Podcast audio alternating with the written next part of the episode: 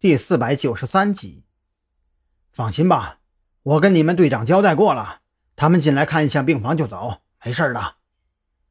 王主任也看出这位保安的紧张，一边开口宽慰，一边对着张扬三人再度重申了一遍注意事项。从王主任的态度上来看，这家医院的住院部肯定有问题，要不然没必要对病人家属如此戒备。进入住院部，张扬这才发现院子内部的空间很大，最中央的位置有三栋五层楼，除此之外就是大面积绿化。地上铺设了草皮，还种植了各类树木，看起来有模有样的。我们医院对病人的治疗是非常严格的，毕竟精神类疾病不比其他，稍有疏忽啊，就有可能酿成大错。尤其是众多精神病患者全都集中在一起，一个小乱子都有可能付出生命的代价。王主任煞有其事地给张扬三人介绍着，大部分时间。都是在吹捧医院的配套设施以及完善的医护人员配备。张扬对此根本不感兴趣，他没走多远就被院子里放风的病人所吸引了。这些病人大多被限制了行走能力，他们被固定在轮椅上，由护士推着在草坪上晒太阳。极少数的几个病人没有被限制自由，但是旁边也跟有男性护理员看护。从他们身上洗得有些发白的病号服来看，他们住进来有一段时间了。王主任，这些病人的表情怎么看起来有些麻木啊？你们不会是超量使用镇定剂了吧？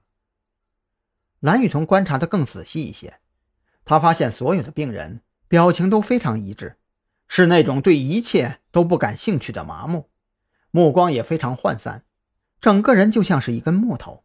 只能任由旁边跟着的护理人员摆弄。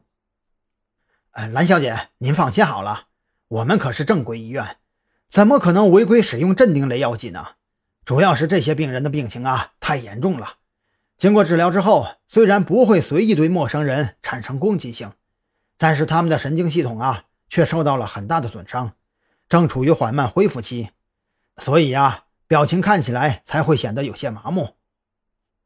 王主任的目光有些躲闪，嘴上却是振振有词地解释着。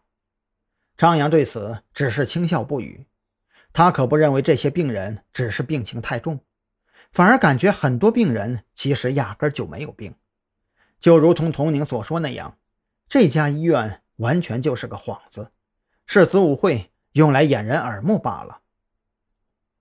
这里没什么可看的，王主任，麻烦你带我们去病房楼看一下吧。张扬觉得这院子里也没有什么好看的了，索性开口对着王主任提议道：“王主任点了点头，转身朝着病房楼的入口走去。一路上，他的步伐很快，似乎并不愿意在院子里多待。张扬感觉有些奇怪。按照他的理解，精神病医院的病房楼里应当会比外边的院子更乱吧？毕竟，能够出来放风的病人都离康复不远了才对。”而那些需要时时刻刻被关着的病人，才是精神病医院里最可怕的存在。可眼前这位王主任却显得对院子忌讳颇深，并不愿意带着自己一行人在院子里久留。难不成这院子里还另有玄机，不希望被自己发现？